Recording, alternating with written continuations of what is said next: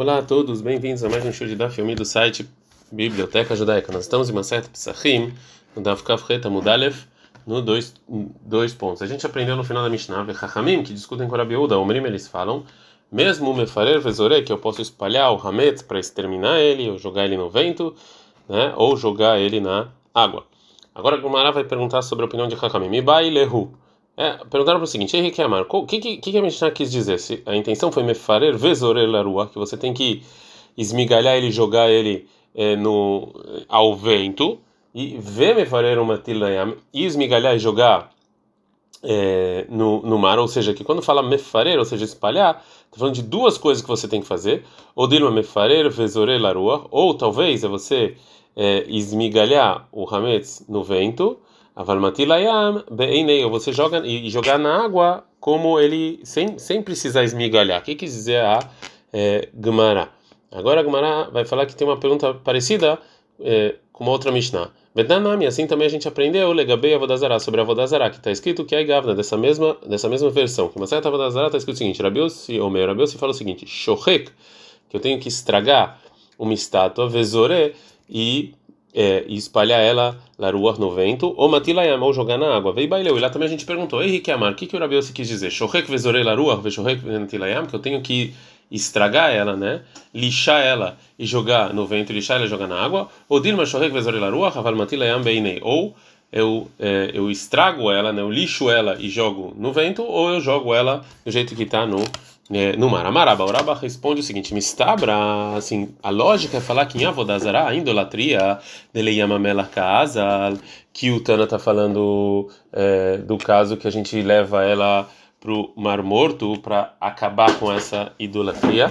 Loba escrita, eu não preciso lixar ela, porque eu jogo ela lá no Mar Morto.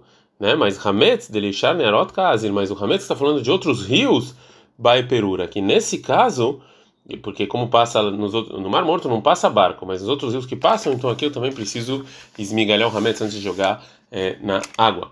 É, agora o Rav Yosef fala o contrário. Marley Rav Yosef fala o seguinte: não, Adaraba, o contrário, e para o contrário é mais lógico. Ah, vou dar mimissa, idolatria, que ela não se perde, não, uma, uma, uma estátua ele não vai se estragar e, e no mar vai escritar, então tem que lixar ele antes. Hamas, Demimatz e Labai Perur. Mas Hametz, que se eu jogo na água ele vai estragar, não preciso é, é, esmigalhar é, ele. Agora a Gemara vai trazer duas braitas. Uma que ajuda a princípio a opinião do Raba e a segunda que ajuda a princípio a, opinião do Rav Yosef. Tane acaba de Raba, acaba de Rav Yosef. Então a Gemara fala, tem a princípio uma braita que ajuda o Raba é uma baita que ajuda o Rav Yosef. Tânia Kavatei Raba, uma baita que ajuda o Raba. Yamelech Bamidbar, ele estava andando no deserto na véspera de Pesach, e na mão dele tinha Hametz, Mefarer, Vezorelaruah. Ele tem que esmigalhar e jogar na, na, ao vento.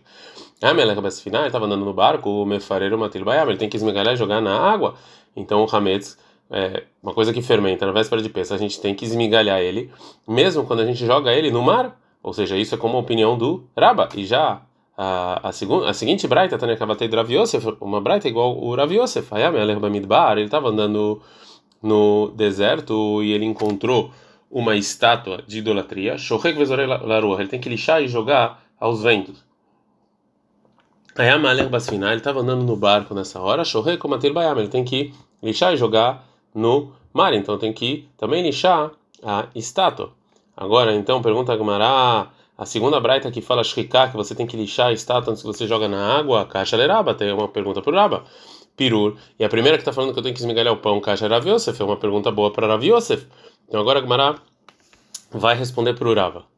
É, a braita que fala shriká leraba lokasha, que você precisa lixar para o Raba, não tem nenhuma pergunta, porque a gente pode falar o seguinte: Ha, Mishnah, idolatria vodazara que lá o Raba explicou, está falando quando a pessoa joga a estátua ali Melach, no Mar Morto. E lá o Raba acha que essa estátua não precisa ser lixada, né, porque não tem nenhuma, nenhum barco que passa lá. Ah, mas a, a, a outra braita, que a princípio você falou que ajuda o Rav Yosef, está falando uma pessoa que quer jogar essa estátua, lixar a Neharot, nos demais rios, que nesse caso o Raba concorda, você tem que lixar a estátua, porque tem barcos passando lá. Agora, Perur, Rav Yosef Lokasha, mas a Braita que está falando de esmigalhar para Rav Yosef também não tem nenhuma contradição, porque ele pode dizer o seguinte: ah, ah essa primeira Braita, a Braita está falando é, Berritei, a pessoa que ele quer exterminar, um saco de trigo que fermentou. E nesse caso, óbvio que é proibido você jogar ele no mar do jeito que eles estão, né, dentro do saco, porque esses trigos eles não vão se destruir na água. Ah, mas essa Mishnah, nossa Mishnah que você é, explicou, Benahama, está falando do pão que está na água. Nesse caso, realmente o você fala que o Hametz não precisa ser esmigalhado. Mishnah. É, a Mishnah vai falar agora sobre o Hametz que passou o Pesach na propriedade da pessoa. A propriedade nem a pessoa não, não nem vendeu e nem exterminou. Hametz ele não queria chamar a lava Pesach, o Hametz de um goi que passou o Pesach quando está na propriedade do goi, mutar beaná, eu posso ter usufruto dele. Veja ele Israel, mas de um judeu, assur beaná, é proibido eu ter usufruto desse Hametz, Neymar, como está escrito em Shemot 13, 7, loirae lecha seor. Eu não posso ver o seor. A gente já falou que o seor é algo que é o fermento, né?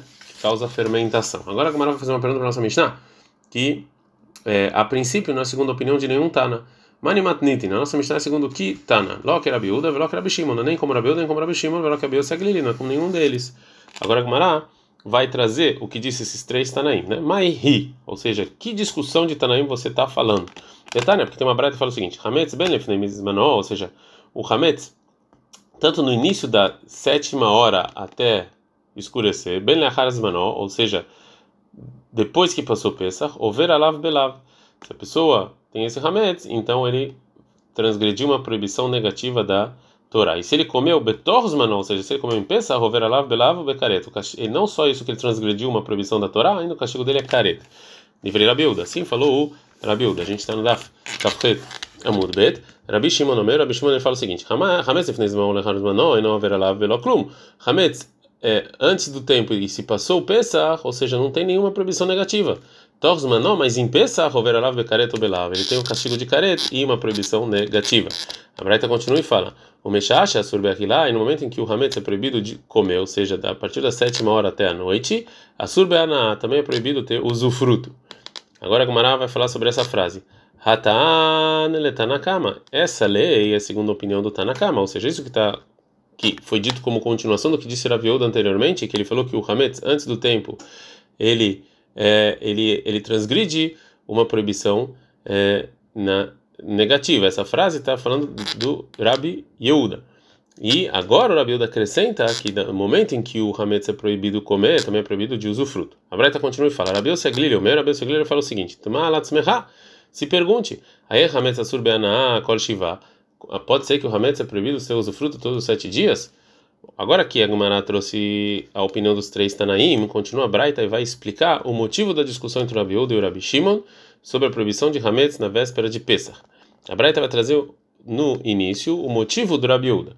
O Minayin Leuchel Hametz, da onde a gente sabe a pessoa que come Hametz na véspera de Pesach, Misheshaot Lemana, da sexta hora adiante, ou seja, no início da sétima hora, Shuar Over Alav Belav, que ele transgrediu uma, uma mitzvah proibida, Shenemar, está escrito em Dvarim 16:2 que você vai fazer o sacrifício de Pesach, lot halalav hametz, você não pode comer sobre ele hametz, algo que fermenta. Ou seja, a Torá proibiu desse versículo comer hametz quando você está fazendo shkita do sacrifício de Pesach. E isso no início da sétima hora, na véspera de Pesach. Deveria Rabiuda, assim falou Rabiuda. Malo, Rabi Shimon, falou Rabi Shimon, Verrief, Shalomar, Ken, pode falar isso? Velok Varneimar, mas está escrito no versículo Tohalalav Hametz, que não pode comer sobre ele Hametz.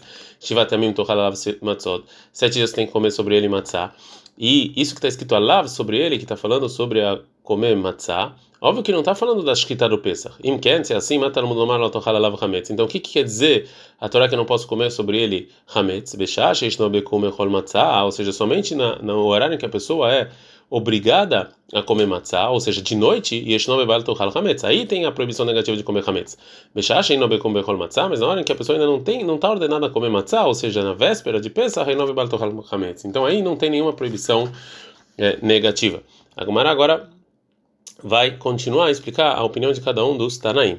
Mai Tama de Rabiuda, qual o motivo de Rabiuda? Da onde Rabiuda aprende a proibição de comer Hametz na véspera de Pesach e depois de Pesach? Tlat Kraik Tive, que está escrito três versículos na Torá sobre a proibição de comer Hametz. Lo yochal Hametz, não comerá Hametz em Shemot 13 e 3.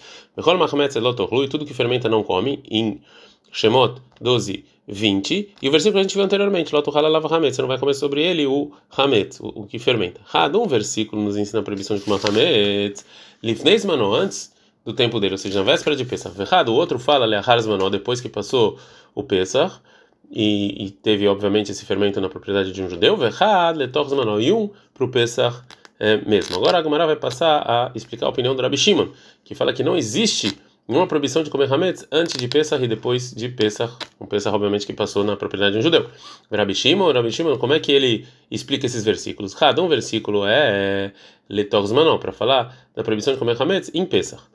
É, Vekol Mahmetzet, o versículo, tudo que fermenta não comerás, me bailele kedetania. Eu preciso dele para aprender o que está escrito na seguinte braita. Está escrito, não comerás hametz, fermento. Enli, ela hametz melav, é só uma coisa que fermentou sozinha. Mehamad avaracher, uma coisa que fermentou por causa de outra coisa que eu coloquei, alguma coisa externa e fermentou, minai, onde eu sei que é proibido, está no mundo do mar.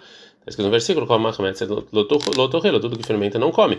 E o, vers, e o terceiro versículo que está escrito lá, Hametz, não comerá Hametz, me baile que detania. Eu preciso dele para aprender uma coisa que está escrito na Braita.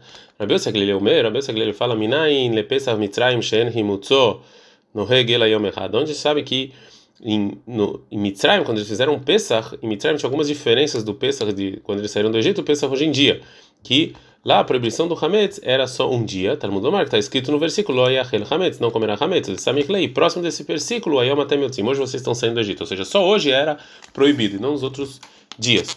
Agora o Mará vai voltar para a opinião do Rabiuda, que ele aprende desses versículos a mais a proibição de comer Hametz, antes do tempo, depois do tempo e em Pesach. Da onde ele aprende as outras duas Zalahot que a gente viu anteriormente, Rabiuda, Rabiuda fala que Hametz, que que ele se fermentou Mehama da Varaheiro por causa de outra coisa, mas na lei da onde ele aprende, ele aprende Mideap que Irachmana Belashon Mahmetzet. Isso que a Torá mudou, em vez de falar Hametz, falou Mahmetzet.